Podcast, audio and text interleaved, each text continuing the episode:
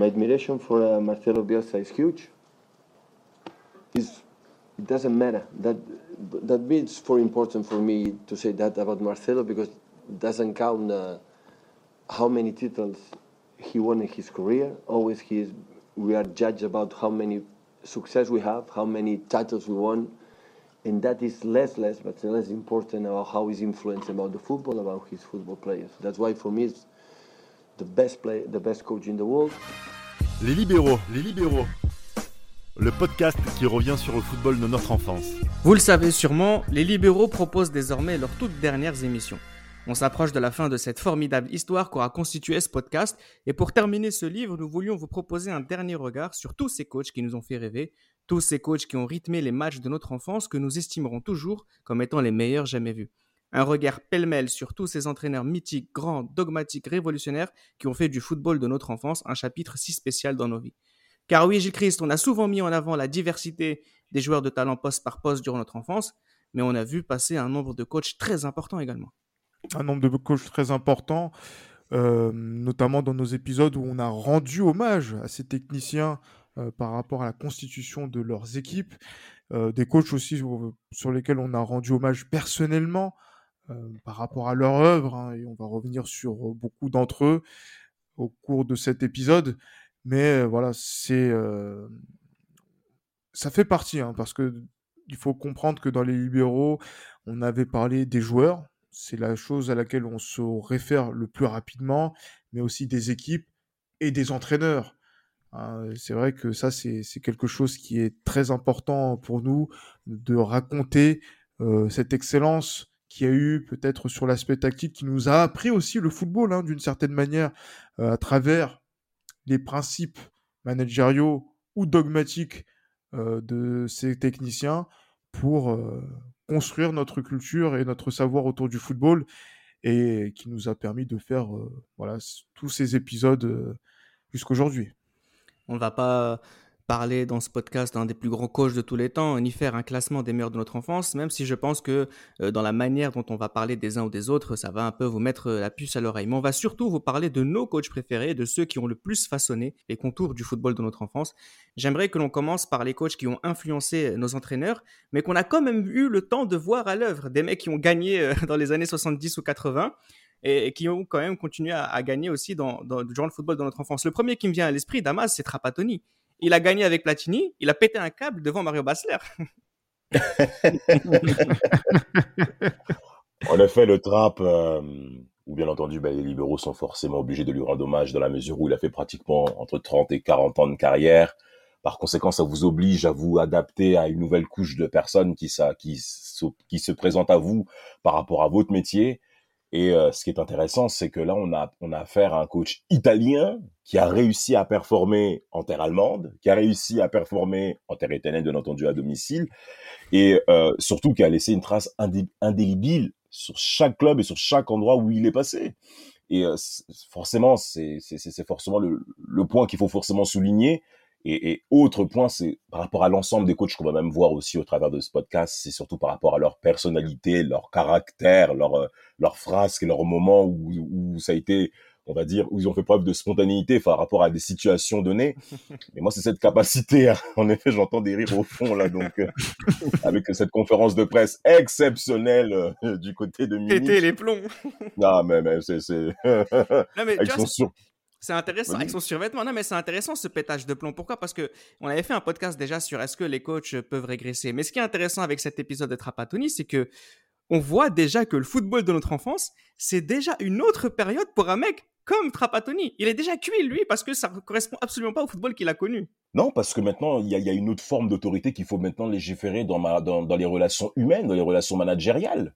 Et quand on avance dans le temps, et surtout qu'on a gagné dans le temps, on considère qu'on a forcément un certain degré de notoriété, quel que soit le secteur d'activité. Mais maintenant, quand on est dans le cas du football et les choses vont de plus en plus vite, parce qu'il faut quand même bien le signaler, hein, euh, euh, et, là, quand on est en dispute avec un joueur, on se dit que il est censé bah, se plier à la règle. Et je pense il écoute pas, wesh? Mais, En fait, même lui-même, je pense qu'il est surpris de ce qui se passe par rapport à un tel contexte.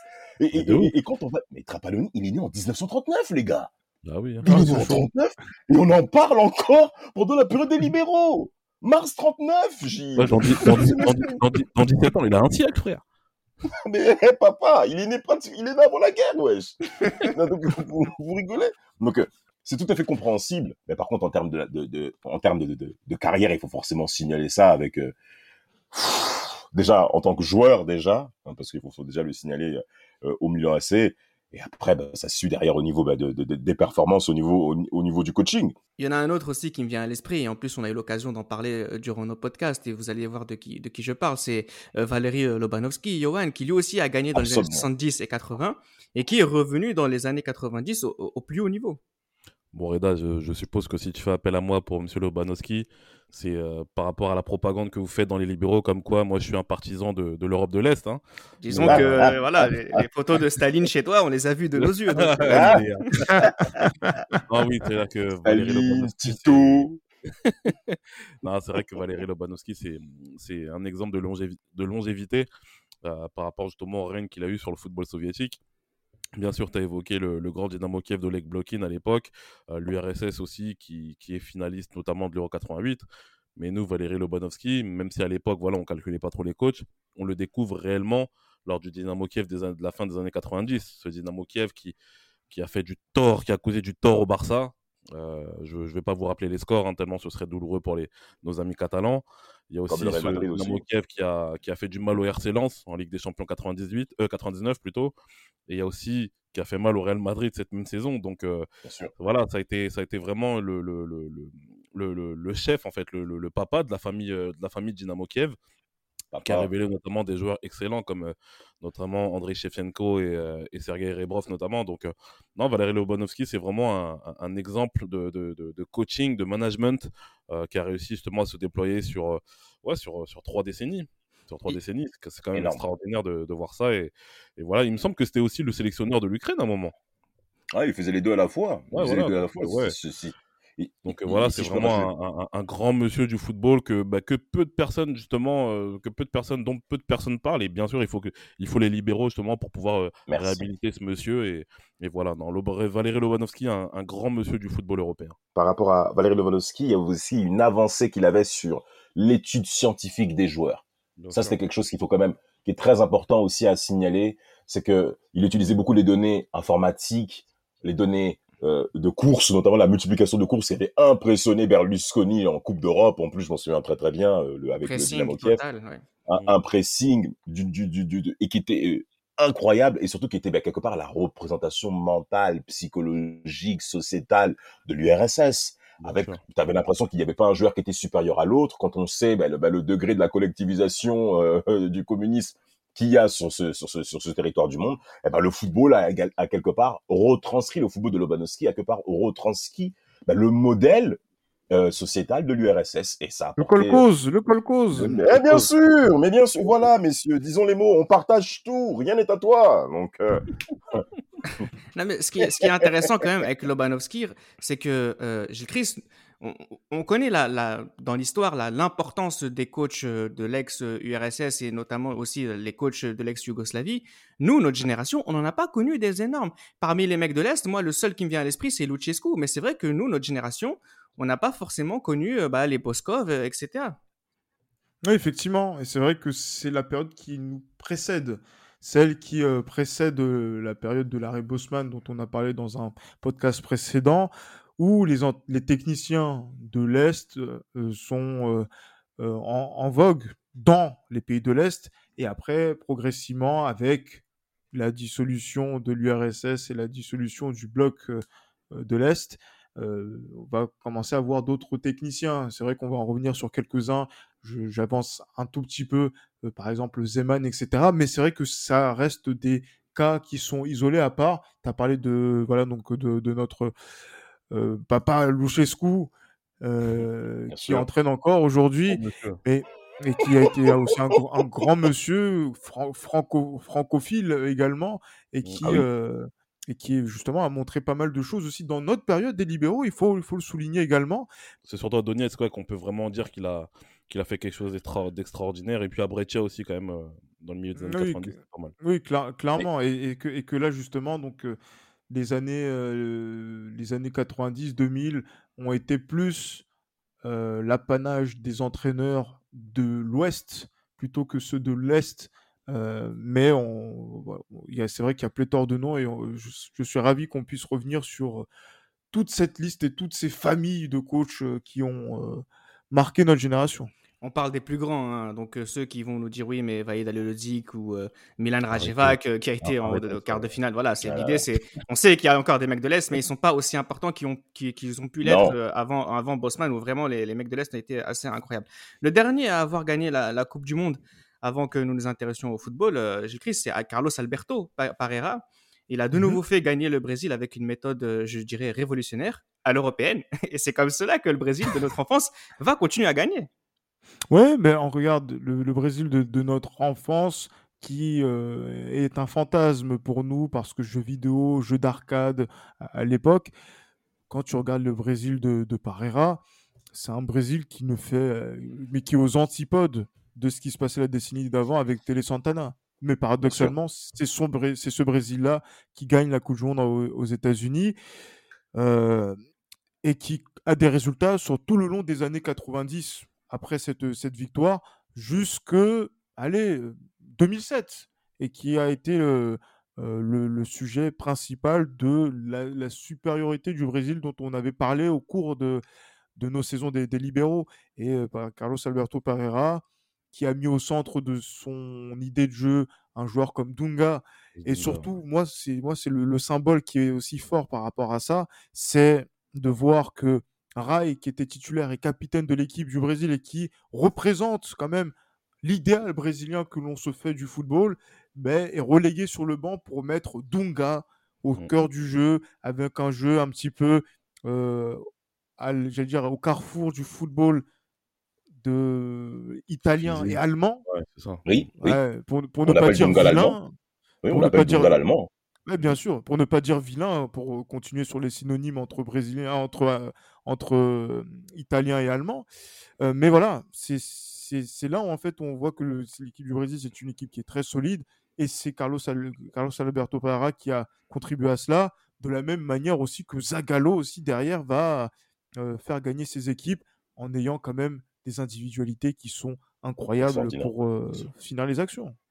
Euh, Parera qui gagne aussi euh, en 2004, euh, dix ans plus tard, avec le Brésil, la Copa América. Les Brésiliens, on peut faire un petit focus un peu sur les, les coachs américains quelques instants, parce que effectivement, le football qui se jouait dans l'Amérique de notre enfance était un joueur qui était extrêmement important. On va pas parler des, des, résultats de Sao Paulo, que ce soit dans les années 90 ou dans les années 2005 avec Emerson Leao.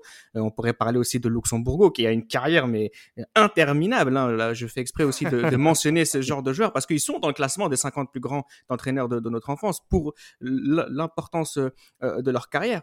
Euh, le plus important de tous, Johan, il faut, ça reste quand même Luis Felipe Scolari, qui a représenté finalement la quintessence de ce qu'est le Brésil, qui a insufflé Parera, c'est-à-dire de la solidité, mais on n'oublie pas qui est le Brésil non plus. Ouais, c'est ça. Philippin, c'est vraiment le, je pense, le meilleur coach euh, brésilien de, de ces dernières années. Euh, il est clair qu'il a gagné des Copa, des Copa Libertadores, notamment avec Grêmio, malgré le fait qu'il s'incline euh, s'incline euh, face à, face à l'Ajax Amsterdam à la finale de, la Coupe du Monde des clubs. Mais Carlos Luis Felipe Scolari, c'est vraiment la personne qui a déjà réussi à relever le football brésilien du début des années 2000, parce que c'est pas moi qui vais vous rappeler, les gars, que le, football, le football brésilien, après cette Copa América 99, ça devient, là, surtout la sélection brésilienne, ça devient du grand n'importe quoi. C'est vraiment des défaites par-ci par-là, une possible non-qualification pour la Coupe du Monde 2002. Et bien sûr, il y a Luis Felipe Scolari. Au-delà, je pense, du, du, leader tactique qu'il est, c'est surtout un très grand meneur d'hommes. Et je pense que la victoire récente du Portugal à l'Euro 2016, euh, je pense que la base justement de ce projet visant à, faire gagner au Portugal la première, la première compétition de leur histoire, je pense que c'est Luis Felipe Scolari qui l'a mis en place. Donc il est clair que non, Luis Felipe, euh, Luis Felipe Scolari, c'est vraiment quelqu'un qui a été, euh, qui, je pense que il me semble même que c'est le plus beau palmarès, je pense, du, football brésilien en, tant, que coach. Hein. Et, voilà, bon, malgré le fait qu'il est ici, en Europe, notamment à Chelsea, malheureusement pour lui, ça n'a pas marché. Mais il est clair que Luis Felipe Scolari, c'est, je pense, le, le, l'entraîneur brésilien qui a, la, qui a la réputation la plus solide, on va dire, et qui est reconnu surtout dans le football européen. après les Brésiliens, vous avez aussi les Argentins. Euh, moi, je pense tout de suite, Damas, au, au, Boca Junior de Carlos Bianchi, dont on a proposé aussi un podcast à nos auditeurs. Carlos Bianchi aussi, euh, qui a proposé un football qui était, euh, qui, qui est resté dans les mémoires. Absolument, et sans compter que Carlos Bianchi est également une figure paternaliste pour bon nombre de joueurs argentins aussi, qui ont encore, euh, qui ont encore une, qui, à qui on accorde une, une grande légitimité par rapport à ce qu'il a pu apporter pour ces joueurs qu'on a vus, qu'on a vu évoluer, les, les Pablo Aymar et consorts, les Riquelme et consorts, et bien entendu, ça a été une figure majeure pour le football argentin. Et ce qui est intéressant, c'est que l'Europe a, a malgré tout considéré Carlos Bianchi à un très haut niveau comme étant un très très grand coach. Et c'est ça qui est quand même important, c'est d'avoir également cette figure de notoriété, bien que Carlos Bianchi ait passé plusieurs années en Amérique du Sud. Donc ça, c'est quelque chose qui est quand même marquant de pouvoir s'installer dans le gratin des plus grands techniciens, bien entendu, sud-américains, puisqu'il faut quand même euh, remplir ce, ce, genre de, contexte-là. Et, de toute manière, les Argentins nous ont clairement enchantés par rapport à, ce qu'il a pu produire également et par rapport à ce qu'ils ont pu amener au niveau de la qualité de jeu, notamment argentine. Ce qu'on regrette, ce qu'on peut regretter forcément là-dessus, ben, c'est l'absence de titres majeurs de cette euh, fabuleuse génération argentine qui sont passés sous sa coupe. Mais il est évident que pour nous, euh, période libéraux, ce soit quelque chose de marquant et qu'on est obligé de retenir là-dessus. L'autre Argentin qui vient à l'esprit, on s'en est beaucoup moqué, ah, mais il a réussi quelque oui. chose que Bianchi n'a pas fait, euh, c'est Hector Cooper. Chris, lui, il a réussi à s'installer dans l'Europe du football. Il a réussi à s'installer dans l'Europe du football à différentes échelles, hein, que ce soit euh, du côté de, de Majorque et aussi et surtout pour beaucoup du côté de Valence et de l'Inter, hein, bien évidemment, où il a réussi, n'en déplaise à Samuel, à hisser euh, ces équipes-là, euh, on va dire, au bout de, de compétition, même s'il y a beaucoup de finales, parce que lui, Samuel, il écrit Cuper avec un D à la fin, parce que ouais, ça perd sais. en finale. et, et qu'il est aussi traumatisé par le 5 mai 2002, qu'il est traumatisé par euh, le match retour, euh, euh, le match retour de, de Ligue des Champions, euh, voilà, donc de 2003 perdu à, à, domicile extérieur. Bref. Je peux, je peux ajouter un traumatisme que j'ai vis-à-vis de Cuper Vas-y, raconte. Bah, le dernier match le euh, du Maroc euh, à domicile. Ah oui, mais on... ah, ça. Incroyable, oh. non mais. Alors que tu savais très bien qu'il était absolument pas concerné et il que juste après le, le, match, oui, bien sûr. Il croyait qu'il était au Mali, chez... Louis, il a rien à foutre. il est rentré chez lui immédiatement en Argentine, tu vois. Non, tout de suite, tout de suite, tout de suite, tout de suite.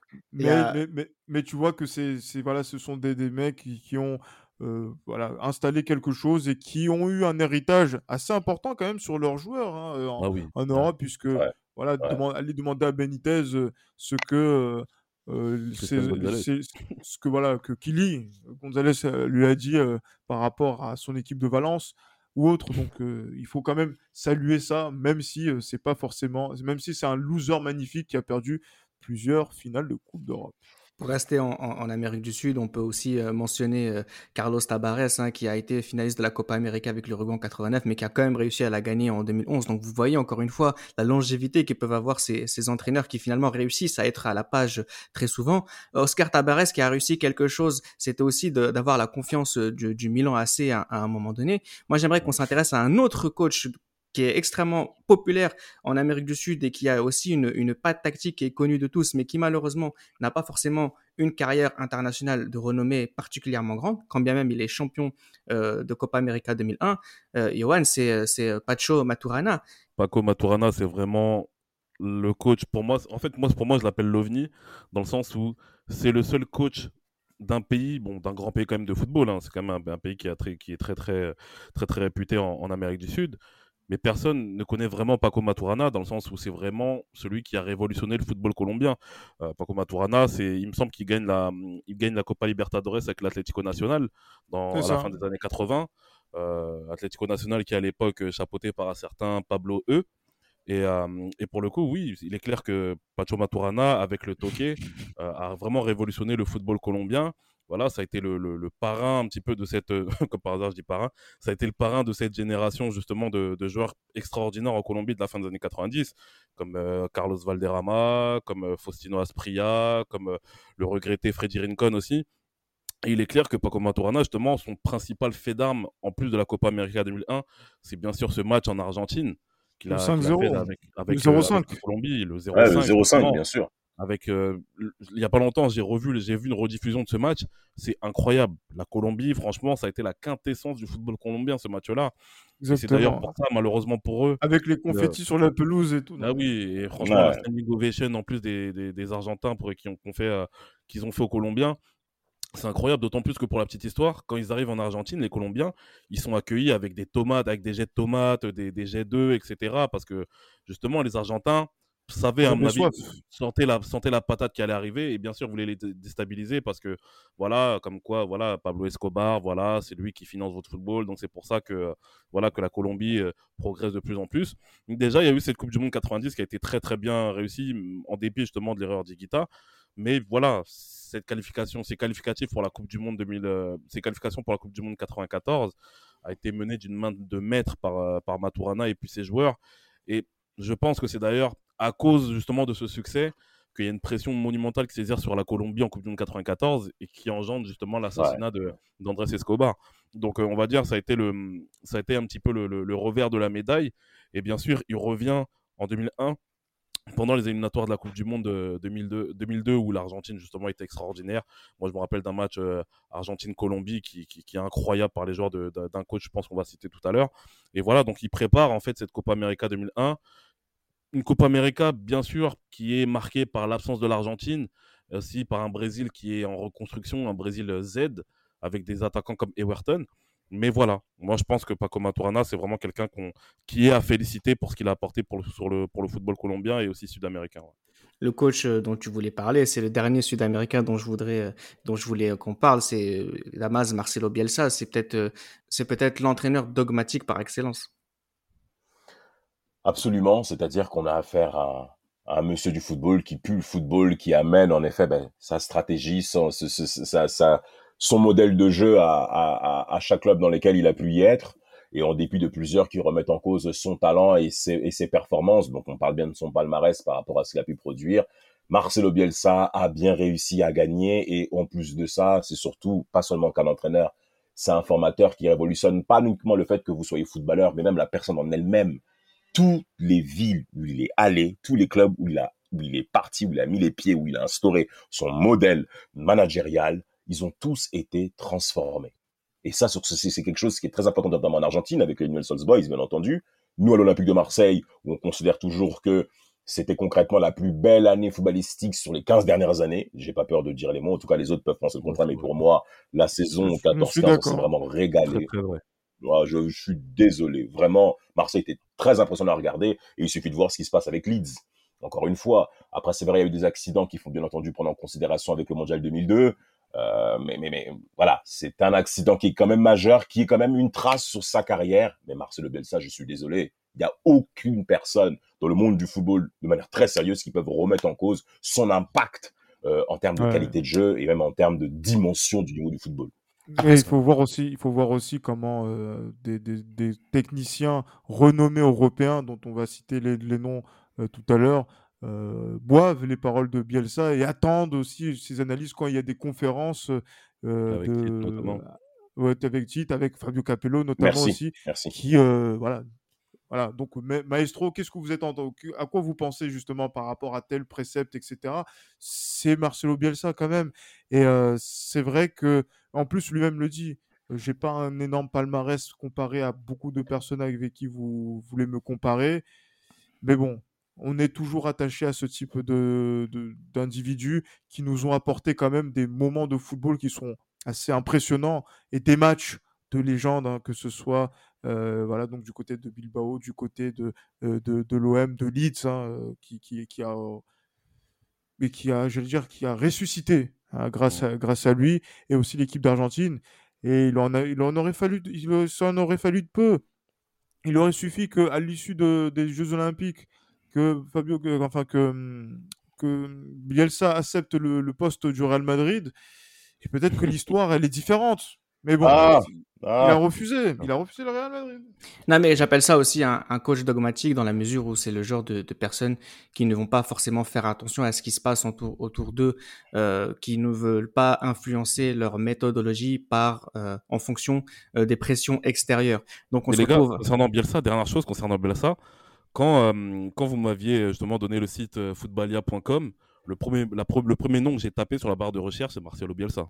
Pour regarder quel match Pour, pour regarder les matchs justement de Bilbao, parce que Bilbao, j'ai pas, pas regardé assez de matchs, mais pour regarder ces matchs-là, c'est oh. incroyable. Et bien sûr, les, les éliminatoires de l'Argentine euh, pour la Coupe du Monde 2002. Bilbao, voilà, Bilbao Barça, voilà, mais, mais, quel match, mais quel match. Non, moi, je, je, Gilles et moi, on n'en pouvait plus en plus, euh, c'était trop. Dans cette catégorie, j'avais aussi mis quelqu'un comme euh, Zdenek Zeman, c'est-à-dire c'est quelqu'un qui, euh, qui, euh, qui, qui n'en a rien à foutre de ce que ce qui peut être dit de l'extérieur. S'il faut marquer six, s'il ah faut bah, encaisser six buts, ok, mais j'en marquerai sept. c'est ce qui fait qu'au final, c'est quelqu'un qui, c'est ce qui fait qu'un grand ami de la Juve, c'est ce qui fait qu'au final, il n'a jamais eu vraiment la chance d'entraîner de, très très gros clubs, quand bien même il est très important euh, euh, en, Italie. Il a eu fait la, Roma à un, moment donné. Je pense aussi à Victor Fernandez aussi qu'on mentionne que très rarement. J'aurais voulu même qu'on lui consacre un, épisode pour son Celta Vigo euh, de 98 à, 2000. C'est vraiment des, des, entraîneurs qui qui qui peut-être n'avaient peut-être pas le cran faut le dire, hein, parce qu'on va parler tout à l'heure des autres coachs qui ont le cran mmh. d'être à la hauteur des grandes équipes. Eux ne l'ont pas eu, mais ils ont cette faculté de, euh, de réussir à, vulgariser euh, le football pour en faire quelque chose de, beau selon leur façon de, le voir. Et on se retrouve avec de, très bons coachs. Mais pour en finir avec ces, entraîneurs dogmatiques, Reda, je pense que le, dénominateur commun de ces entraîneurs-là, c'est qu'ils révèlent en fait des joueurs dont on ignore totalement le potentiel. Que ce soit Bielsa, on l'a vu avec Marseille, on l'a vu avec Bilbao, que ce soit Zeman. Zeman, c'est surtout avec Foggia. Avec Foggia, il a réussi à révéler un, un BP Signori, il a réussi à révéler Bayano, il a réussi à révéler euh, Dan Petrescu.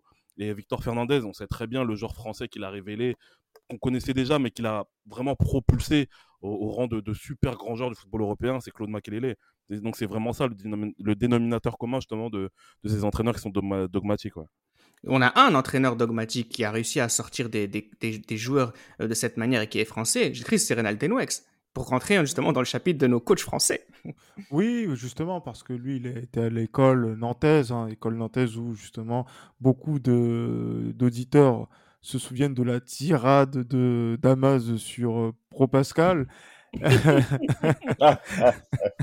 et, surtout, euh, c'est bien de le préciser ici, on a eu vent du fait que Renel Denouex ait écouté cet épisode sur euh, euh, le FC Nantes que nous avons effectué et qu'il avait été, euh, c'est une fierté qu'il ait mentionné le fait que il ait vu la passion qu'avait suscité le, ce, FC Nantes là, son Nantes également de, de l'époque, et qui a réussi quand même déjà à gagner sur la scène nationale avec le FC Nantes à la fin des années 90, début des années 2000, et également, voir aussi cette équipe de la Real Sociedad faire peut-être cette, ce parcours en, Liga où ils ont malmené le Real Madrid jusqu'au bout en 2003, être allé en Ligue des Champions l'année suivante et passer le premier tour.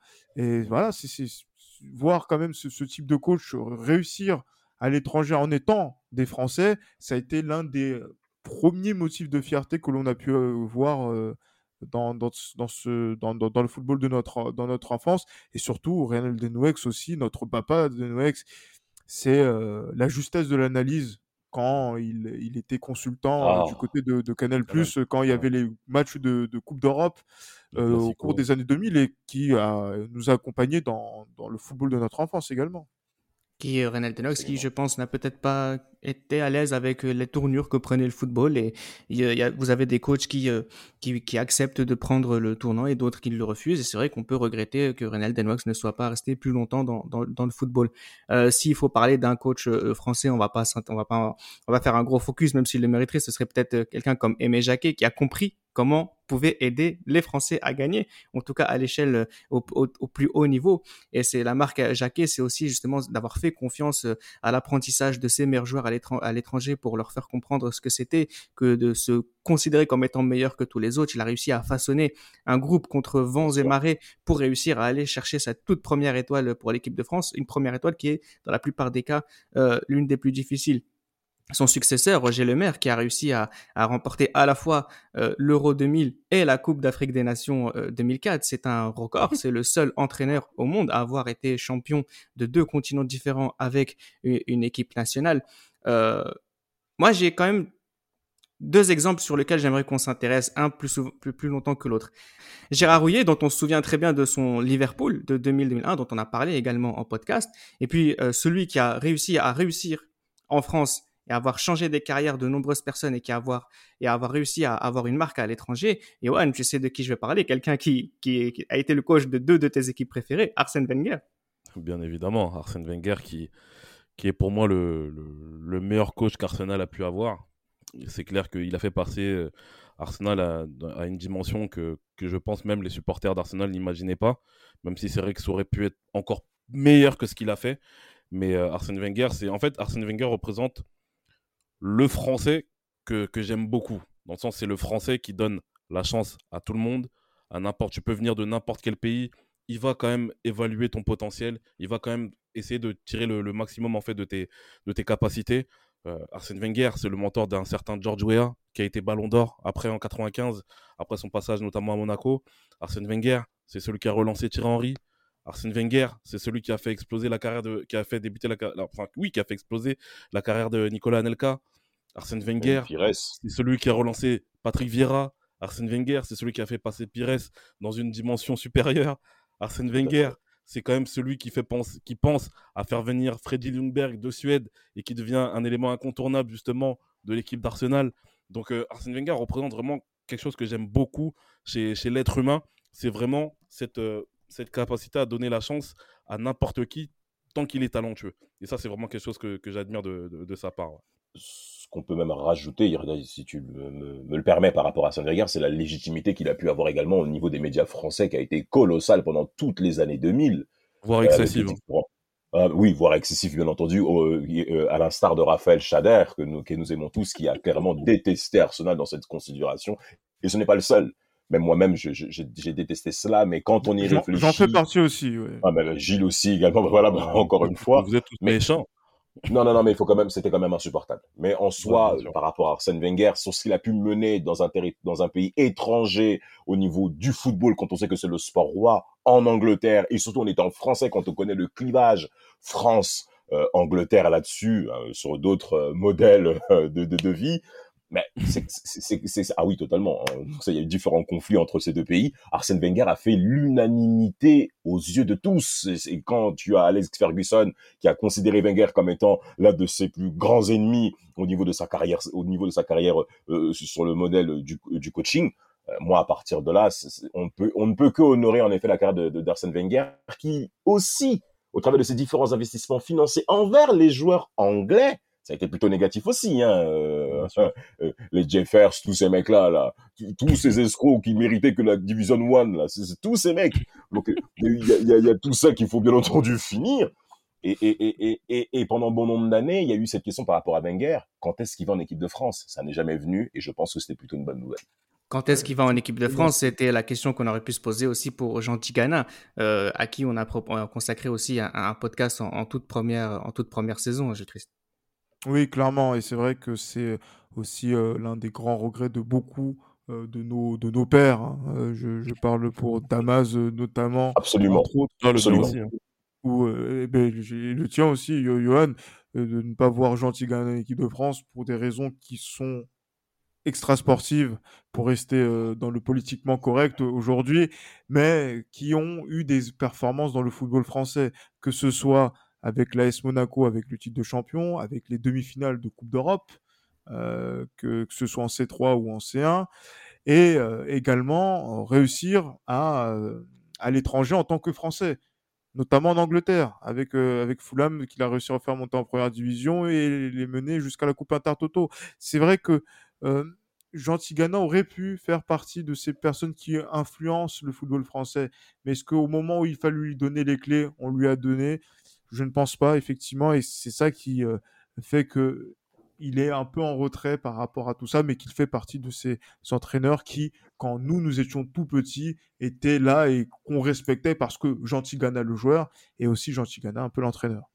Oui, ces équipes qui étaient insufflées aussi de l'esprit du carré magique dans lequel il, était et qui était euh, très intéressant. Bien sûr, on aurait pu aussi euh, mentionner Giroud, qui est peut-être le personnage euh, emblématique du championnat de France, un peu à cette image du, du garçon qui commence tout en bas et qui, au fil des, au fil des saisons, monte les échelons jusqu'à devenir un, champion de France en 96, où on se souvient aussi du podcast qu'on a fait sur la JOCR de, de Djibril Cissé, qui avait justement euh, la patte, euh, la patte de, de, de, Giroud dans sa manière aussi d'être très paternaliste avec, euh, avec, ses, avec ses joueurs. Le dernier dont il faudrait parler, ce serait peut-être Didier Deschamps, qui a tout appris dans le football italien, qui a tout appris sous l'égide de, d'Aimé Jacquet et qui, a, qui représente finalement tout ce football, Johan. Effectivement, Didier Deschamps, qui une personne que, que j'admire énormément on peut, lui reprocher, on peut, lui, reprocher des, on peut, tactiquement, on peut, lui, on peut lui reprocher tout ce qu'on veut. Mais à l'arrivée de Didier Deschamps, pour moi, c'est la personnalité numéro un du football français. De l'histoire En joueur et en tant qu'entraîneur. Oui, de l'histoire. Enfin, oui, autant pour moi, de l'histoire du football français en tant que joueur et en tant qu'entraîneur. Je, suis, je suis outré par ces propos. À, exception, euh, à, exception, à une exception près, qui est l'Euro 84, toutes les belles lignes du football français ont été écrites par Didier Deschamps. Didier Deschamps a fait partie de toutes les belles lignes du football français. Il faut respecter ce monsieur, que ce soit en tant que coach, que ce soit en tant que joueur. En tant que coach, bien sûr, il y a eu des débuts difficiles, notamment avec l'AS Monaco. Euh, on se souvient justement de cette saison 2001-2002 où, euh, où moi qui supporte Monaco, c'était très très très compliqué. Oh là là là là, quelle saison. Euh, mais après, voilà, pour moi, qu'il a, sa qualité numéro une, c'est la remise en question. C'est quelqu'un qui se remet en question en permanence. Et ça, c'est vraiment une qualité qu'il a et que j'admire énormément et dont je m'inspire énormément également. On l'a vu récemment également avec le, avec, voilà, le, retour de Karim Benzema en équipe de France, même si, bon, voilà, on ne sait pas vraiment qu'est-ce qui, a, qu'est-ce qui a engendré ce retour. Mais voilà, beaucoup de personnes, peu de personnes auraient pu imaginer un retour de Karim Benzema en équipe de France. Et ben c'est Didier Deschamps qui le fait revenir. Et, euh, et voilà, donc Didier Deschamps, c'est vraiment pour moi le, voilà, une personne que je pense beaucoup de, de, coachs en France devraient, dont, de, dont beaucoup de coachs en France devraient s'inspirer, notamment en termes de management, du point de vue ah tactique. Il, s'en inspire, inspire tactiquement, Johan, et malheureusement pour le football français. Alors, j'ai pas fini. J'allais dire, du point de vue tactique, malheureusement, il faudrait pas vraiment, vraiment s'inspirer de lui. Mais du point de vue managérial, en tout cas, il n'y a rien à dire. Lui qui a tout appris euh, en, Italie, l'Italie qui est le pays des coachs de notre enfance. On va en parler euh, maintenant. On aurait pu parler de, de Ranieri, comme on l'a fait en podcast, de Roberto Mancini aussi, qui est un des, un des, petits, un des plus jeunes de cette génération. Mais on va parler euh, des trois papes. Fabio Capello, Marcello Lippi et Carlo Ancelotti. Fabio Capello, euh, je vais laisser euh, Johan en parler. Marcello Lippi, ce sera Damas et Chris va nous parler de Carlo Ancelotti. On commence avec euh, le plus ancien. Hein, on se souvient de son l'AC Milan de Fabio Capello, Johan. Ouais, le Capello, c'est vraiment le, la représentation ultime de la rigueur dans le football. Et c'est vraiment quelqu'un qui, à travers justement le, Milan AC, l'héritage déjà qu'il a eu de d'Arrigo Sacchi, parce qu'en fait, on parle beaucoup d'Arrigo Sacchi, mais moi je pense que le travail le plus dur quand même, ça a été celui de Capello, de pouvoir faire perdurer cette équipe du Milan AC dans une, euh, voilà, dans une, dans une série victorieuse. C'est bien sûr Fabio Capello qui est bien sûr le coach, qui a été le coach lors de deux saisons, bon, qui n'étaient pas consécutives, mais du Real Madrid, où, euh, avec lequel il a, il a réussi à, mettre un terme à l'hégémonie du, du FC Barcelone, avec une équipe extrêmement solide voilà, Fabio Capello, moi, ce que j'aime chez, ce coach-là, c'est vraiment cette rigueur, en fait, cette volonté, cette, cette capacité à tirer le maximum aussi de ses joueurs. Et, euh, voilà, Fabio Capello, moi, je me rappelle quand j'ai lu, euh, j'avais lu justement la, biographie de Zlatan Ibrahimovic, il avait dit, Fabio Capello, Wayne Rooney le disait, le croiser dans un couloir seul, c'est intimidant. Donc Fabio Capello représente aussi cette autorité envers n'importe quel joueur. Et euh, je pense que si quelqu'un comme Zlatan Ibrahimovic a réussi à s'y faire à cette autorité-là, c'est que Fabio Capello, je pense, a au-delà de cette autorité, a cette capacité justement à pouvoir être empathique en se mettant justement dans la tête des, gens et savoir tirer le maximum, comme je l'ai dit, de, ces, des joueurs qu'il a, qu'il a pu avoir. Marcelo Lippi, Damas. Marcelo Lippi, le cigare en 2006, la posture, le costume qu'il avait durant ses rencontres en Ligue des Champions, en championnat, euh, là, on est sur le volet de, de, l'Italie. Il faut savoir que par rapport à la France, en effet, on a affaire à un pays qui, culturellement parlant, a une approche du football qui est totalement différente. Par conséquent, les choses sont beaucoup plus précises, beaucoup plus poussées, et automatiquement, la perception qu'on a du coaching en Italie a une forme totalement différente qu'en France, où le prestige est forcément mis en évidence quand on est dans un grand club. Et par rapport à Marcello Lippi, qui a commencé à faire ses premiers pas en série C, qui est monté en série A, je crois, en 89, qui a commencé petit à petit, arrivé en 94 à la Juve, à la maison Fiat, il y a des difficultés financières. Et moi, c'est tout un, grand honneur pour moi de, de, parler de Marcello Lippi, parce que c'est quelqu'un qui m'impressionnait déjà par son charisme. mais ah non, le mec, il pèse, quoi. Déjà, c'est un bel homme, élancé, sûr de lui, mais c'est très important. On est là, on pense que c'est le digital sur Internet qui fonctionne. Non, non, non, non, non, non, non en un contre un, il faut que tu pèses. Et quand tu arrives à la Juve, je parle bien de l'été 94 où ça se passe pas forcément si bien comme chez Ferrari en plus de ça, et eh ben automatiquement, il faut commencer à poser ses galons. Et neuf ans plus tard, la Juve commence à remporter son premier titre. Et on le sait, on l'a même bien mentionné, le premier, la Juve va être la meilleure équipe du monde entre facile 95 jusqu'à 98, avec en effet trois finales de compétition européenne trois titres de trois, trois, trois, trois de suite, une coupe d'Italie, deux, deux coupes intercontinentales aussi, je crois. Enfin non, deux super coupes d'Europe et un titre en coupe intercontinentale avec un, un but de Del Piero. Et, et c'est bien qu'on parle en effet de Del Piero parce que bah, des joueurs se sont également affirmés par rapport à, à, à, au management de, de Marcello Lippi. Et à ça, il faut penser à quoi? Ben, En effet, à Del Piero, mais également d'autres joueurs qui sont moins mis en avant du côté de la maison Juventus. Je pense, je pense forcément à du Pesotto, à du Birindili, à du Birindili, à du, à du bon Tiro Ferrara qui, qui, qui, est d'une autre stature, Marc Luliano, tous ces joueurs que qui, qui, qui sont pas forcément talentueux et qui ne nécessite pas le premier regard. Mais à la Juve, vous êtes obligé d'être fort. Et quand tu évolues avec Lippi, il va te mettre dans une configuration où tu es fort. Et tout le temps et dans le temps, c'est ça qui est important. Et Zinedine Zidane va parfaitement le signifier en, précisant bah, que dans les premières semaines, j'arrivais pas physiquement. Mais Lippi va lui dire, j'ai confiance en toi, tu es le meilleur, tu es le meilleur, tu es le meilleur. Et ça, c'est un langage qui est très important quand on est coach et surtout quand on est coach pas à n'importe quel endroit, parce que coach à la Juve, c'est pas la même chose que coach à la Sampdoria. Et sur ces mm. aspects-là, euh, Marcello Lippi a, tout son honneur. Et pour terminer avec lui, messieurs, c'est forcément ben, son épopée euh, en 2006, où on a vu cette génération qu'on a aimée, qu'on a adulée pendant la période libéraux, remporter enfin un titre sous la coupe de Lippi. C'était, je pense, ce qu'il fallait. Alors, on oubliera bien entendu l'épisode euh, sinistre à l'Inter, où encore une fois, ben, il y a eu échec pour ne pas changer, en déplaise à Raphaël et à Samuel. Mais Lippi, 2010 aussi. Et, 2010, bien entendu, qui est comme un président qui est censé partir plus tôt, mais qui est encore là, on déplaise aux, aux, dirigeants africains. Euh, il n'aurait pas dû être là en 2010. Il a 100 jours de Napoléon cuit. Non, mais comme, comme, comme d'hab, tu vois. Et après, ben, Waterloo et, et, et, et, Général Kutuzov, ils vont gonfler comme ça s'est passé avec Napoléon. Eh ben, ben, ben voilà. Ben, quand tu fais 1-1 contre la Nouvelle-Zélande, automatiquement, tu dois t'en aller. Et les tu, vas à Sainte-Hélène. Tu vois Sainte-Hélène, simplement. J'aurais, j'aurais jamais dû y être. il, le dit lui-même, j'aurais jamais dû prendre 2010, mais il a, il a, concrètement, il s'est appuyé sur l'hégémonie de 2006, et c'est là où on voit quelque part qu'il s'est trompé par rapport à Marshall Lippi, c'est l'absence, par exemple, de Cassano dans cet effectif, où, je pense que pour nous tous, c'était inconcevable qu'il ne soit pas présent avec l'équipe italienne pour l'épopée en Afrique du Sud. Ça prouve quand même qu'il était cuit, le papa Lippi, mais à la fin, on se souvient tous que c'était un grand monsieur du football. Le troisième ténor, triste, c'est Carlo Ancelotti. Ah, évidemment, évidemment, effectivement, le Carlo Ancelotti qui est toujours en activité, qui est toujours au sommet du football européen au moment où on enregistre, c'était pas forcément gagné.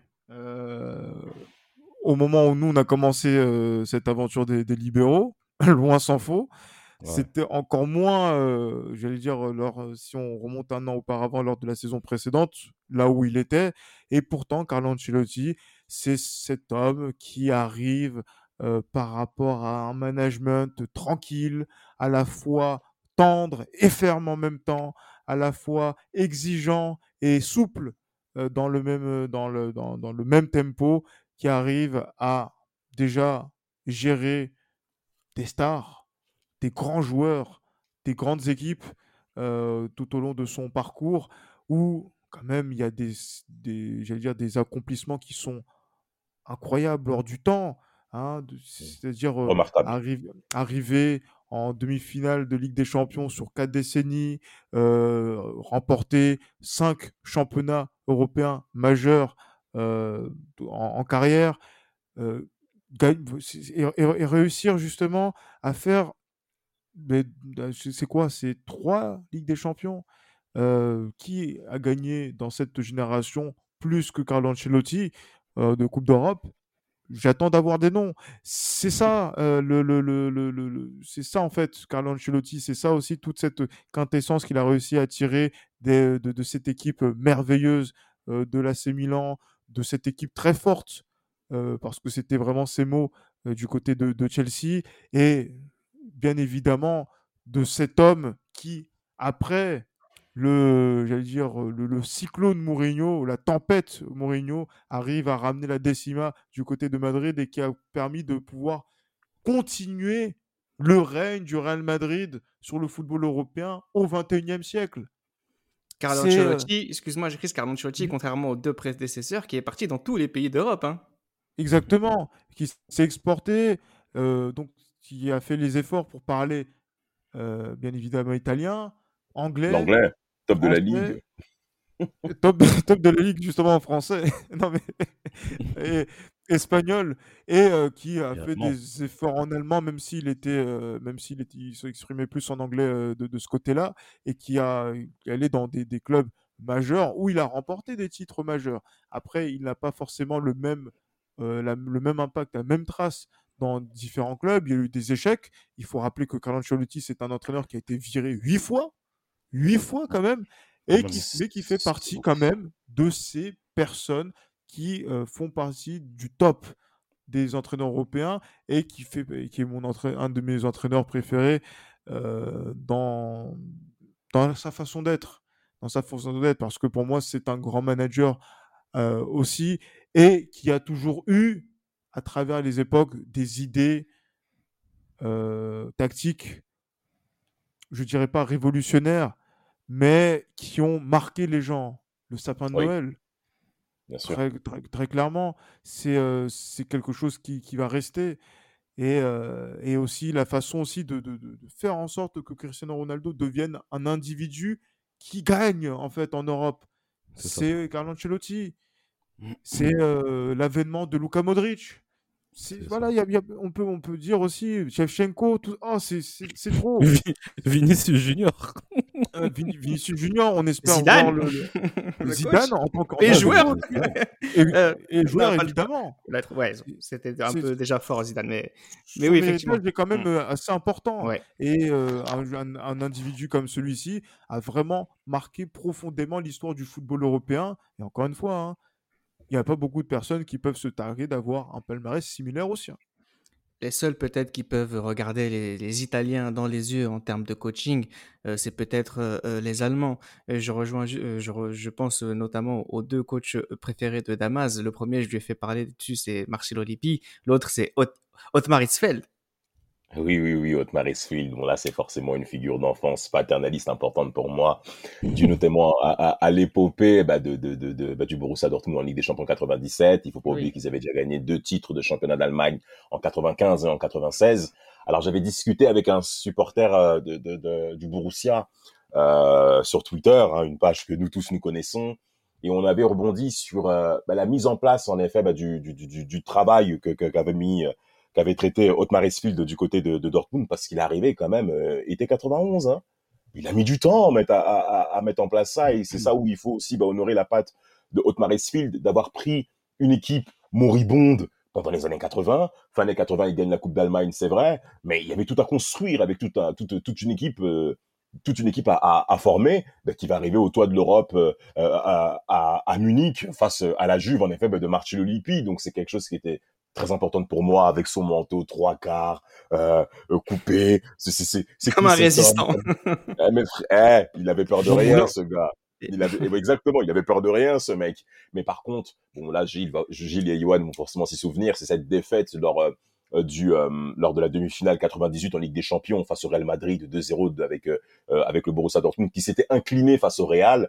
ça m'avait quand même bien marqué. Pourquoi? Parce que ah, dès l'été pas lui qui était coach, hein, eh ben, il, hein. il, était il était directeur sportif en effet cette saison catastrophique. Mais mais mais ce qui est important, c'est que il part au Bayern dès l'été 98. Il part, c'est fini.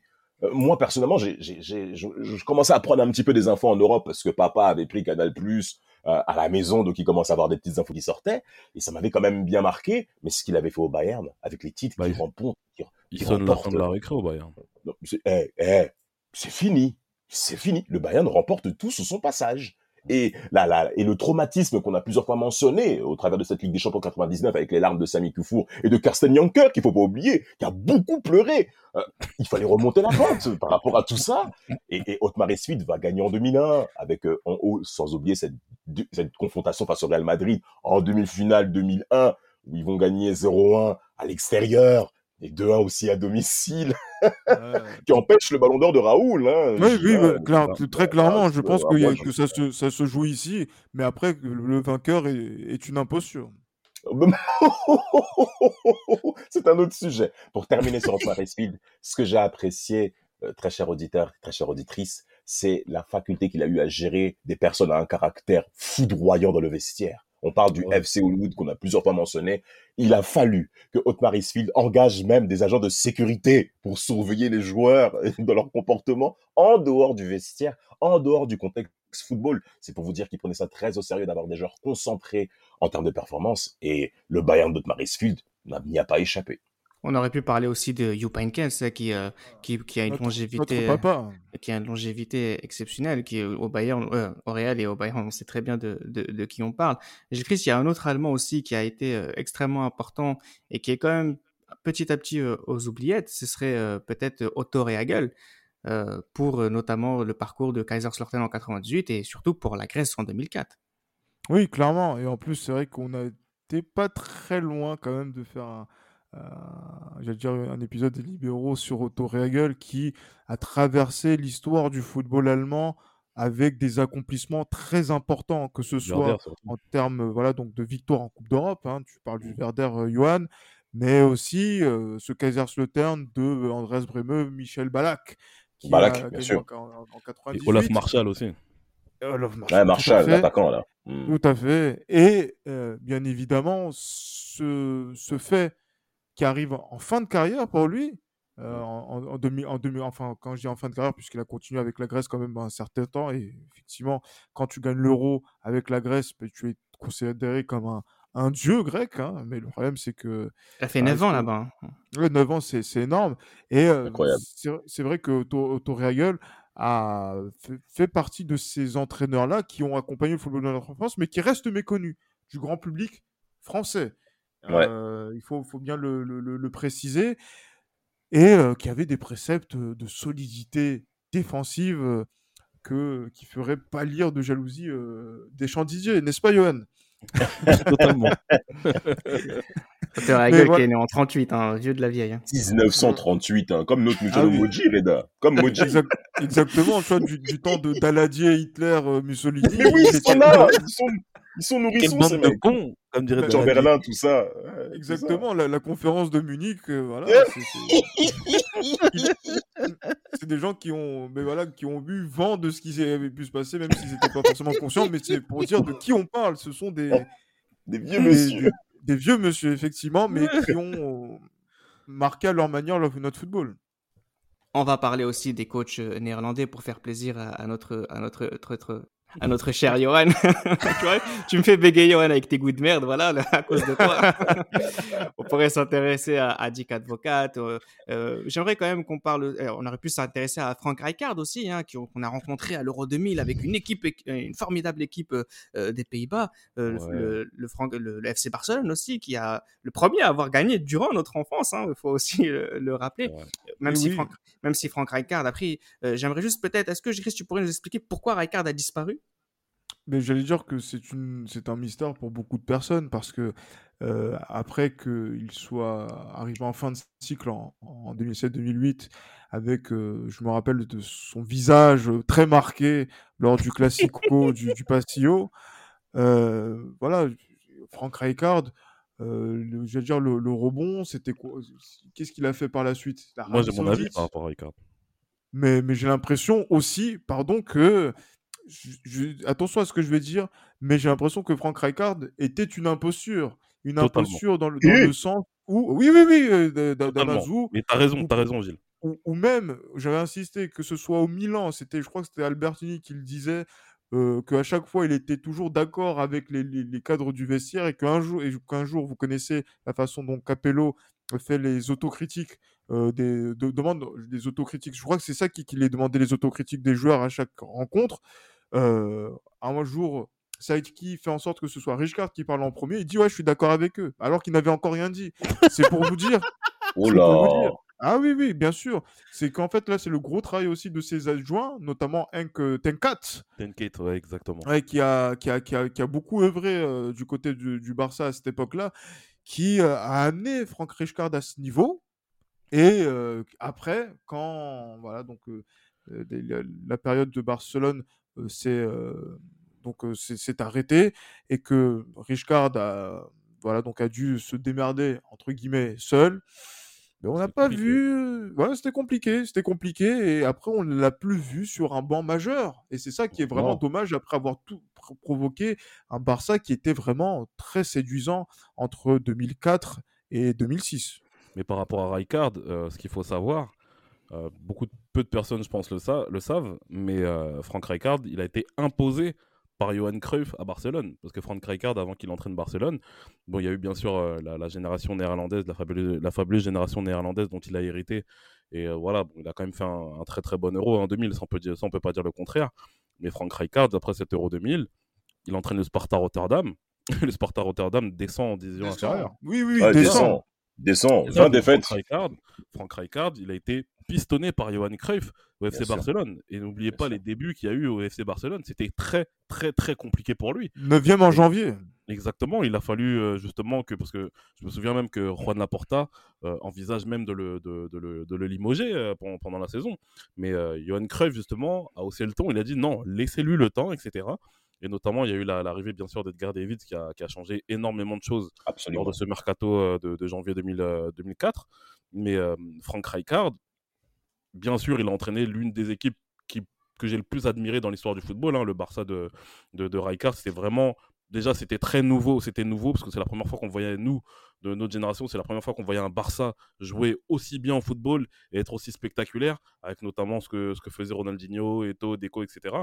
Mais, euh, mais à partir de là, moi-même, personnellement, quand j'ai vu ce qu'il est devenu après Barcelone, donc il était parti notamment à Galatasaray, etc quand je vois que ça n'a pas marché, ça ne m'étonne pas. Parce que Frank Rijkaard, tactiquement, c'est quelqu'un qui est très, très, très, très limité. Très limité euh, tactiquement, Frank Rijkaard. Et euh, est-ce que tu viens de dire, euh, Gilles Chris, par rapport au fait que ce soit un suiveur? Oui, Frank Rijkaard est un suiveur. Gussie Dink, Dink, un très très grand entraîneur euh, néerlandais qui lui aussi a une carrière internationale ponctuée de, de, succès, que ce soit avec la Corée du Sud, que ce soit avec la Russie. Euh, même il, a été il a été à Chelsea. Bon, au Real, je sais pas ce qu'on ce qu'on retient de lui, mais il a quand même récupéré un, un, trophée. Il a été des Pays-Bas. il a été, euh, il a récupéré un, trophée. Euh, il a fait une excellente Coupe du Monde 98 aussi avec les Pays-Bas. Mais le visage du coaching néerlandais, Damas, ça reste Louis Van Gaal ça laisse une frontale dans, dans, dans un sur l'image qu'il est du joueur, euh, non, du coach qu'il est bien entendu par rapport à son attitude, par rapport aux personnes qu'il a formées, par rapport aux trophées qu'il a gagnés et la manière avec laquelle il a amené ses victoires. Euh, moi, je, je, je, il y a, y, y a une scène incroyable qu'il faut quand même signaler. C'était entre Johan Cruyff et Edgar Davids qui se disputaient on connaît les Néerlandais par rapport à leur caractère. Moi qui ai mis les pieds là-bas, je, peux bien vous le confirmer. et euh, et t'as Johan Cruyff qui dit à Edgar Davis, ah, ah, tu vois Edgar, hein, maintenant Papa Van Gaal, il est pas là maintenant, il est pas là, il est pas là pour te couvrir. Hein. Tu sais, c'est-à-dire... c'est vraiment des enfants ces gens-là. Et comment il peut faire le gamin comme ça? Comment il peut faire le gamin comme ça avec avec une figure emblématique du football néerlandais. Alors c'est vrai, Louis Van Gaal n'a pas le, le, passif footballistique qu'ont bien entendu les noms que nous avons mentionnés, tels que bien entendu, bah, notamment avec Johan Cruyff forcément. Et il, il, s'est très rapidement affirmé, notamment bah, avec le titre, notamment avec l'Ajax, qu'on a déjà mentionné plusieurs fois dans nos podcasts. Euh, le, je crois le titre, je crois, c'est en, en, Coupe de l'UEFA euh, en 88. En, 92, en 92, pardon, en 1987 qui remporte une, une autre aussi une autre Coupe d'Europe. Mais, mais, mais on a affaire à, à à, une figure emblématique qui s'étend ben, sur pratiquement sur trois décennies. Qui a fait énormément de bien au Bayern aussi sur sa dernière génération, hein, qui a fait ah, bah, bah, sortir bah, beaucoup de monsieur, euh, oui. Oh, oh, bah, bah, bah, Ouais. tu sais, bah, bah, après par rapport au Bayern, il faut aussi mitiger certains points, hein, parce qu'on Oui, sait voilà. aussi. Non, je parlais juste des joueurs. Je parlais juste des joueurs. Ouais, c'est lui qui a fait exploser Muller, qui a fait, qui a fait, euh, qui a révélé Batchtuber et qui a replacé, euh, qui a replacé Schweinsteiger. euh, au milieu de terrain. C'est c'est surtout ça. Après, Van Gaal, il est clair que hum, moi, ce que j'aime beaucoup chez, chez ce coach-là, c'est cette faculté à, à donner la chance aux plus jeunes. Euh, Van Gaal, c'est celui qui se vante d'avoir lancé André Iniesta, d'avoir lancé Xavi, d'avoir lancé Puyol. Jusqu'à aujourd'hui, hein. Voilà. c'est tous les Néerlandais qu'on connaît aussi. euh, Exactement, tout, quasiment. tout la- toute cette base justement du, de- David, de, de l'équipe des Pays-Bas, bien sûr, d'équipe des Pays-Bas de, de la fin lui. des années 90, début 2000. Donc, euh, et c'est aussi, pour moi, je pense, avec l'Ajax, son plus grand, euh, plus grand accomplissement, c'est ce qu'il a fait à l'AZ Alkmaar. C'est extraordinaire ce qu'il a fait là-bas. Ce titre exact. 2009, euh, bravo. gagne. Oh, titre 2009. extraordinaire. Et pour la petite histoire, Magnifique. ils sont à deux doigts, ils sont à deux doigts de, de- de gagner le titre en 2007. À la dernière journée, ils font de la merde contre une équipe qui est déjà condamnée à, à- à la descente. Il, il suffisait d'une victoire pour que pour qu'ils gagnent le championnat. Malheureusement, ils font de la merde contre un relégué. Et la saison d'après, ils font une très mauvaise saison. Lui veut partir. Le président de la Z lui supplie de rester. Et euh, il décide de rester et il gagne le championnat avec des joueurs comme, euh, voilà, comme El Amdaoui, comme aussi Moussa Dembélé, qui, qui s'est révélé. Moussa Dembélé, le, le, le Belge, hein. qui s'est révélé dans Mhm. cette équipe. Et pour moi, c'est vraiment le plus gros accomplissement avec l'Ajax. C'est vraiment le plus gros accomplissement qu'il a, qu'il a eu dans sa carrière en, en faisant gagner le championnat à l'AZ Alkmaar. Ou celui peut-être euh, d'avoir mis 5 buts euh, à, à l'équipe de, de Vincente Del Bosque, qui peut-être a signé, la- qui a signé l'arrêt de mort d'un des plus grands entraîneurs du football dans notre enfance, Gilles Christ. Oui, de, l'un des, grands techniciens euh, de, notre football qui a tout gagné, euh, lui aussi, n'en déplaise à, Johan. hein, effectivement, il n'y a pas de, de, faux pas, hein, notamment de la part de Vicente Del Bosque chez un club euh, rival pour des questions économiques, contrairement à, à notre ami Lippi, entre autres. Mais voilà, ça c'est un petit contentieux qu'il y a par rapport à un épisode de la saison 2 où je n'ai pas accepté que on relègue Vicente Del Bosque comme un simple bon meneur d'hommes. Après, c'est un bon Alors meneur d'homme. C'est un, Eh c'est un bon meneur d'hommes, mais c'est un meneur. Je sais pas si on me reproche ses propos. Mais excuse-moi, c'est un meneur d'hommes d'exception. Je suis désolé, le, le seul individu qui a réussi à dompter d'une certaine manière les, les- les Galactiques, c'est bien Vicente Del Bosque. Deux Bien sûr. Ligas, deux Ligues des Champions sur, cette, euh, sur cette période avant de se faire limoger. Après un titre de champion en 2003, euh, c'est Vicente Del Bosque. Celui qui a Et- éteint le feu allumé euh, dans le football espagnol par euh, José Mourinho, c'est lui. Mourinho, bien sûr. Ex- Bien sûr, c'est lui. exactement. Euh, sachant qu'auparavant, c'est lui qui est champion du monde euh, en prenant la suite de Luis Aragonès, que l'on salue également dans, dans, dans ce, dans ce podcast en tant que euh, technicien aussi de, de renom, et euh, qui a permis cette victoire de 2010 qui reste dans l'histoire du football espagnol, même si le, le mondial 2010 est pour Damas une, une catastrophe, mais qui est aussi continue de faire gagner cette équipe d'Espagne deux ans après. Quel coach fait ça? Est-ce que Marcelo Lippi euh, arrive euh, en tant que maître tacticien à mener l'Italie au sommet du football européen? Je vous le demande, Johan. Voilà, c'est ça en fait. C'est aussi voilà, c'est pour ça aussi que ce sont des hommes que j'aime beaucoup, que ce soit Carlo Ancelotti, Vicente Del Bosque, ce sont des mecs qui arrivent à comprendre ces champions et qui arrivent à les, à les gérer, et les mettre dans un moule où ils vont donner le meilleur d'eux-mêmes pour arriver au résultat final. Et le résultat final, c'est la victoire.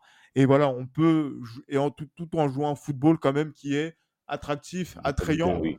contrairement, par exemple, à, à Deschamps Didier, par exemple, qui a mené euh, l'équipe de France avec, voilà, avec le style que l'on que l'on connaît, voilà, qui a de la personnalité et aussi euh, en, en ayant le respect et des Catalans et des Madrilènes.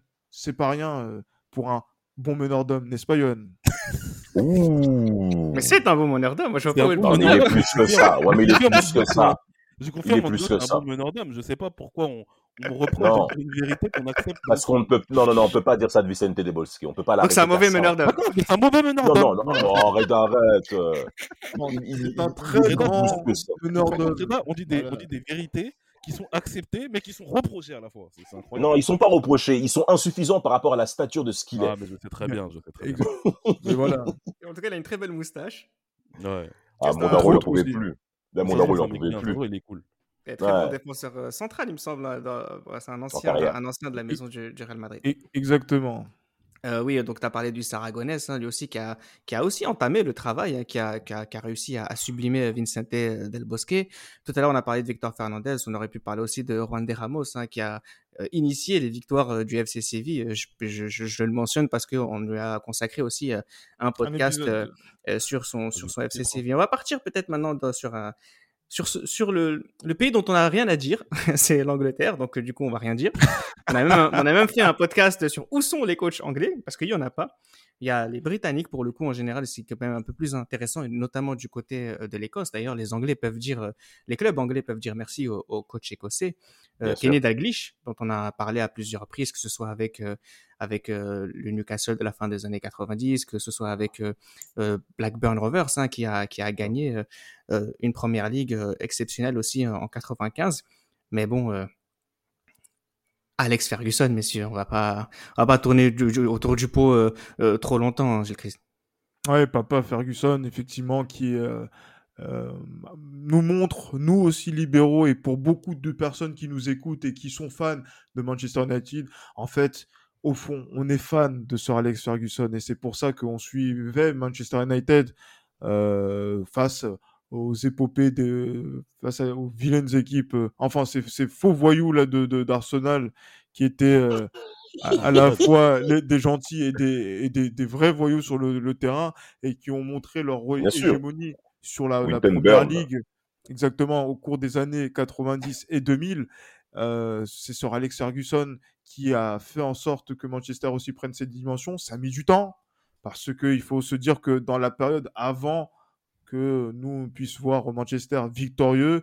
Ça n'a pas forcément été simple. Il y a eu des saisons sans titre. Ça s'est joué à peu de choses aussi par rapport au Limogène de Ferguson. Au bout de la cinquième, sixième saison, il n'y avait pas encore de trophée.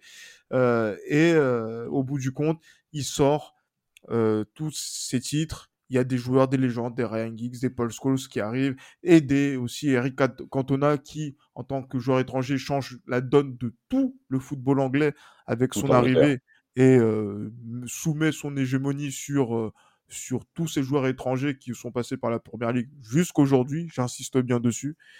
et, et voilà, sur Alex Ferguson qui a réussi à gagner en Europe, chose que Manchester United attendait depuis plus d'une trentaine d'années, et regagné après, donc en, en, en, 2000, en 2008 également, et, et, partir au sommet comme il a fait j'allais dire que c'est lui qui a peut-être même la le meilleur départ de l'histoire de tous ces entraîneurs dont on a cité et qui, euh, et qui euh, justement est au sommet aussi du, du football européen.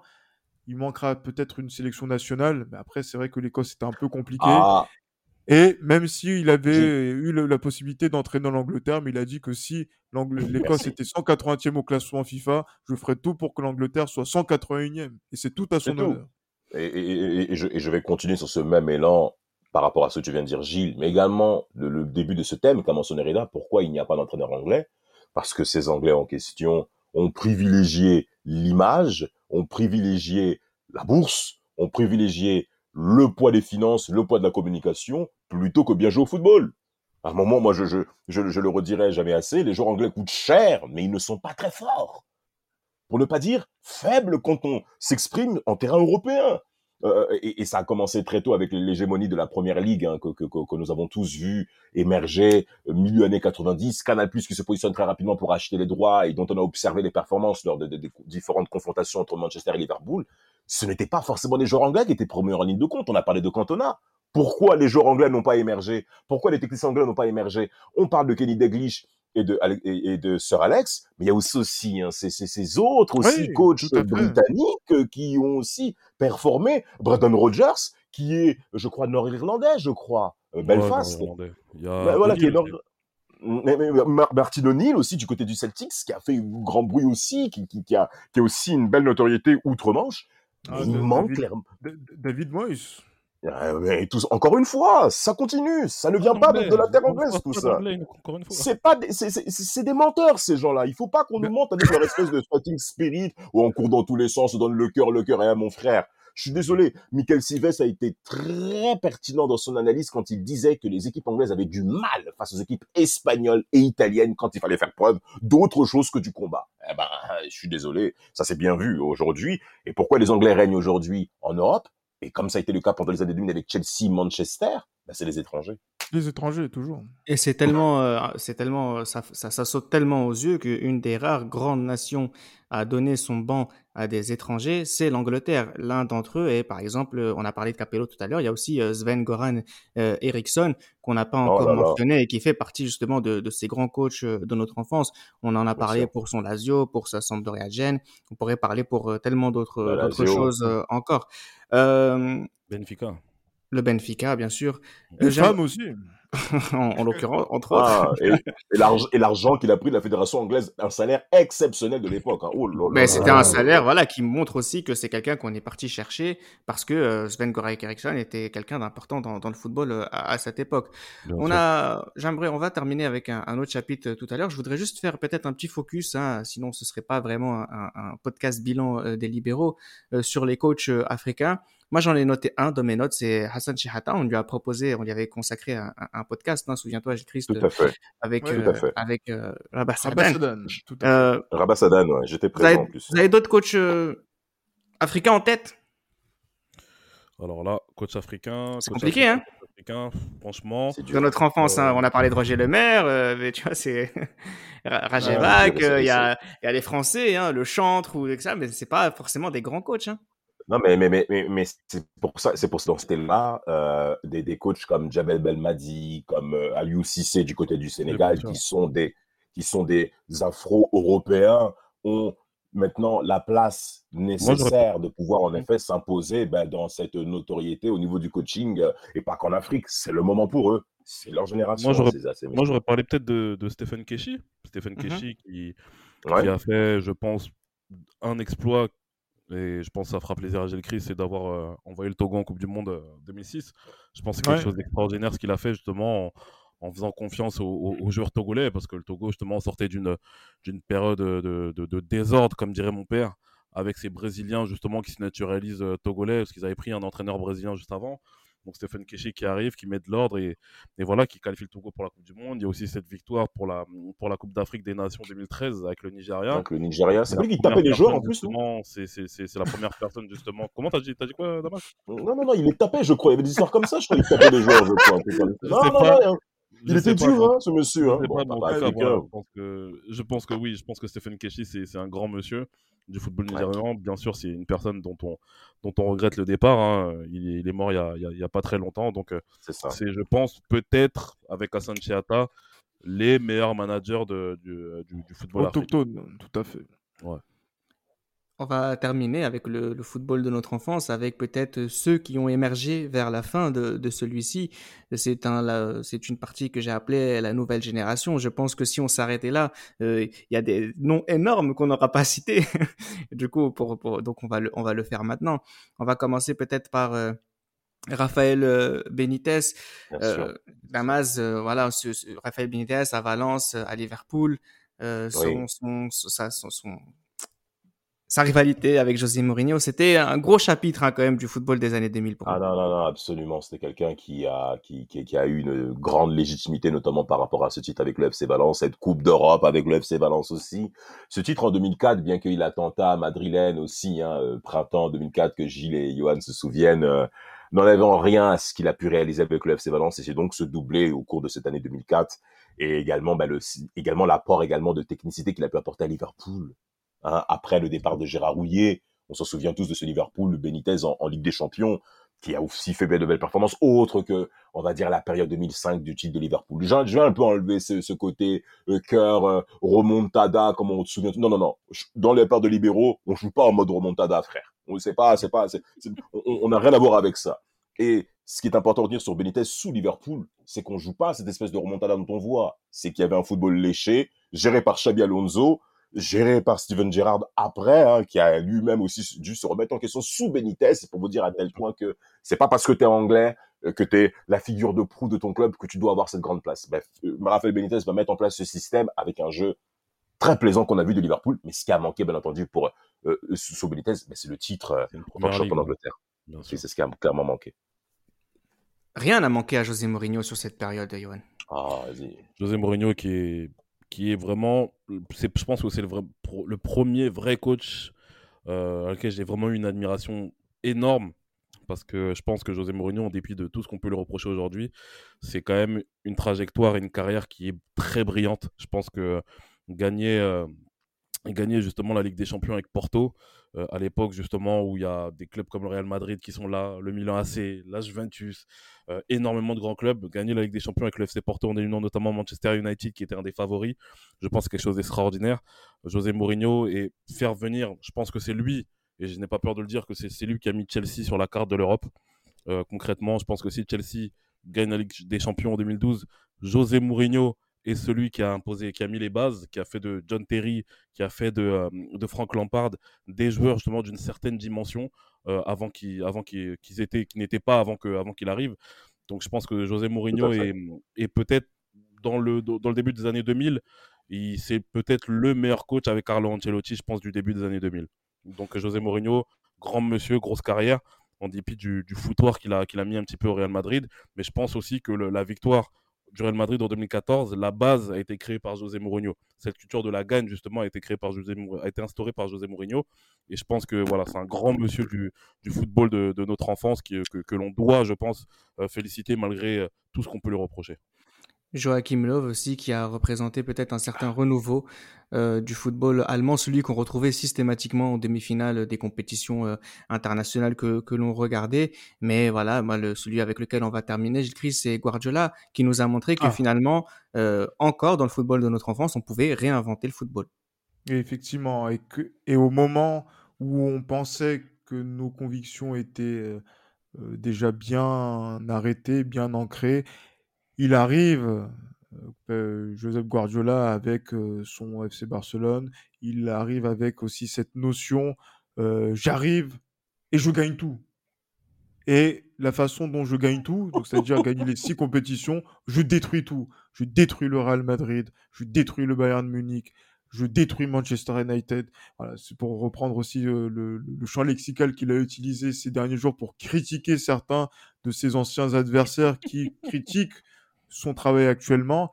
Mais voilà, Joseph Guardiola, c'est quelqu'un qui a amené euh, voilà, donc, ses préceptes et qui, pour moi, est à la, au carrefour des chemins entre l'entraîneur star, euh, l'entraîneur dogmatique, celui qui est aussi pragmatique également, d'une certaine manière, pour pouvoir faire évoluer dans plusieurs systèmes de jeu euh, des joueurs de qualité, comme il a pu le faire du côté du Bayern Munich, comme il essaye de le faire du côté de Manchester City encore aujourd'hui, qui a été lancé à une période où, voilà, de, de, de 2008, 2008-2009, euh, c'est là où en fait on, voit tout ça. On se dit peut-être que c'est un, un, coup KO, comme on aime bien dire en, Côte d'Ivoire. Et, et finalement, finalement, quand on voit euh, la longévité qu'il a eu, qu'il a encore aujourd'hui, et aussi euh, c'est bagues, on va dire ces luttes qu'il a eu face au Real Madrid de Mourinho, euh, cette assise qui fait que son passage au Bayern Munich, il faut bien l'entendre, ça est une réussite complète pour les dirigeants du Bayern Munich. Alors, ah c'est pas parce que vous ne gagnez pas une, Ligue des Champions que votre passage est raté. Il a posé certaines bases qui permettent au Bayern, Bayern Munich aujourd'hui d'être ce qu'il est. Hein, et c'est pas les jeunes Harry Potter allemands là qui vont euh, venir parler de, tout ça.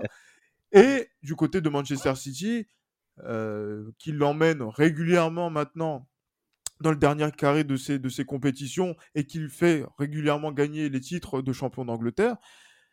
Euh, c'est voilà, Pep Guardiola, il fait partie de, de ces personnes-là qui ont grandi avec les coachs qu'on a cités depuis tout à l'heure et qui aujourd'hui est en train de dominer une scène où peut-être il y a certains coachs qui sont là, comme Klopp, euh, entre autres, qui lui tiennent la, la, la dragée haute mais qui est, on va dire, la, référence absolue aujourd'hui. Et il faut saluer également ce, coach-là qui a été lancé dans la période des libéraux, et donc on, en est aussi pas peu fiers. Damas, tu dois dire qu'un seul blaze. Purée. Ah ouais. ah, mais sur, sous quel critère, Reda? Tu te démerdes. Oh, non, non, en fait, en fait c'est très simple. On vient de faire, on vient, on vient de citer tous les coachs de notre enfance, en tout cas tous les plus importants. tous ceux qui ont gagné à un moment donné un trophée important. Est-ce qu'il y en a un qui, selon vous, représente ce football qu'on a connu pendant 15 ans? Oui, oui, Marcelo Lippi. C'est le mien aussi. Euh, c'est Ouais, étant donné que les libéraux sont de nationalité italienne, oui, ce sera Marcello Lippi qui coche toutes les cases. Mais sinon, après, après Vincente Del Bosque. Euh, ah, il a sa place aussi. Non, hein, non mais pourquoi ah, Vincente Del Bosque Parce que le football de notre enfance, c'est le début du football giga business. Celui qui a réussi à dompter ce football giga business, c'est Vincente Del Bosque, qui, a réussi à gagner, qui a réussi à gagner avec les Galactiques et qui a euh, été le coach de l'équipe d'Espagne 2010 on n'a jamais vu une équipe aussi forte dans le football de notre enfance que cette équipe-là. Donc moi aussi, moi aussi, je suis pour euh, marcher l'Olipi. Mais euh, quand, pour répondre à ce que tu as dit, j'écris sur ce qui est euh, le, le, coach qui a répondu, qui a coché toutes les cases. oui, Del Bosque les, les a cachés aussi. je pense sur cette période-là. Les, les, deux, effectivement, les, ont coché ces cases-là. Après, voilà, on peut, nous, on a, on a un programme où justement, ça se sent quand même quand on parle de football italien. voilà, on, est, on monte en gamme et donc du coup, si on doit choisir le meilleur parmi eux, c'est Marcelo Lippi. Mais voilà, moi, si on devait choisir le choix du cœur, effectivement, je choisirais Vicente Del Bosque parce que je sais que Vicente Del Bosque a des choses dans son palmarès que Marcelo Lippi n'a pas. Ah, non, mais ce qui est intéressant avec euh, Marcelo Lippi, c'est aussi euh, cette façon de, d'embrasser euh, les nouveaux enjeux du football des années 90 et comment il a réussi à, par exemple il a quand il a dû faire le choix entre Del Piero et, et, Baggio, c'est vraiment c'est la fin des c'est la fin du romantisme. Je prends ceux qui doivent. En fait, avec avec Lippi, on a arrêté de prendre du plaisir à jouer au football. C'est le pragmatisme, Lippi, c'est le pragmatisme à l'état pur. Fini, fini, terminé. Et ça représente assez quand même le football qu'on a connu sur ces années-là. Mais Capello aussi représente. question, Reda? Oui, oui, bien sûr, je, je t'en prie. T'es pas gentil, t'es pas gentil. oh, je, on discute un peu. Je peux me permettre aussi de donner mon avis, je le fais rarement. Ah, franchement, c'est vrai. Vas-y, toi, Johan, alors? Non, bah écoute, moi, le choix de la raison, ce serait, euh, ce serait Marcello Lippi, par rapport à tout ce que vous avez dit. C'est fou, quand même. Et le, choix, et le choix du cœur, parce que euh, ce qui représente ce que j'aime le plus dans le football, c'est-à-dire lancer des jeunes, euh, oui. voilà, faire des exploits, etc. Bien sûr, c'est Louis Van Gaal. Ah, voilà. Louis Van Gaal, lancer les jeunes, faire des exploits avec les équipes qui ne sont pas supposées les plus fortes et proposer surtout un football de qualité et être à la base aussi euh, d'être de, de, être à la base justement de, de grandes carrières qui, ont, qui sont lancées c'est Louis Van Gaal. C'est tout ce que j'aime mais... non mais il y a un truc qui est incroyable c'est que tu regardes la finale la première finale du football de notre enfance et la dernière finale du football de notre enfance il y a qui comme coach? Louis Van Gaal. Louis Van Gaal. Ouais c'est ça. Euh. ah bon? une victoire une défaite. Oui oui avec le Bayern euh, ah, pardon. Ah, c'est cette horreur de Madrid, là? Ah, non, mais vous avez raison. Vous avez raison. Et puis, petite Didier aussi à, à quelqu'un que j'aime beaucoup, c'est Didier Deschamps aussi. Et puis, euh, je pense aussi à Alex Ferguson qui, euh, qui doit être ah, dans, dans, le top 1 ou top 2 de chacun d'entre nous aussi euh, pour, pour cette culture de oh club. Enfin, j'ai jamais vu un, un désert aussi puissant. Pour moi, vraiment, c'est le meilleur de tous, hein, Ferguson. Ouais, mais c'est autre chose aussi. Mais c'est vrai que le désert qu'il a laissé après son départ, c'est un désert qu'on n'a jamais vu après le départ de personne d'autre. Exactement. Mais, vraiment, vraiment. Bon, je pense qu'on aura cité dans ce podcast à peu près 50 entraîneurs. Euh, si on en a oublié certains, bon, nous sommes désolés, mais je pense qu'on a cité euh, euh, les plus importants quand même, hein, comme quoi on aura été gâté par les coachs de talent. Quelle chance quand même nous avons eu, et je pense que ça nous permet aussi d'avoir aiguisé notre regard sur le football parce qu'on a fait des maîtres de conférences sur chacun des, des, terrains de football européens. Donc franchement, on peut être fier de ce qu'on a pu voir et je suis content aussi qu'on ait pu faire ce podcast dans cette fin de notre histoire aussi pour dire que si on aime autant le foot, c'est aussi grâce à tous ces coachs qui ont qui ont qui, bah, qui ont qui ont influencé notre vision notre vision de ce sport euh, magnifique. Vive le football de notre enfance et, et merci à tous ces coachs. C'était les libéraux, un podcast produit par Sport Content.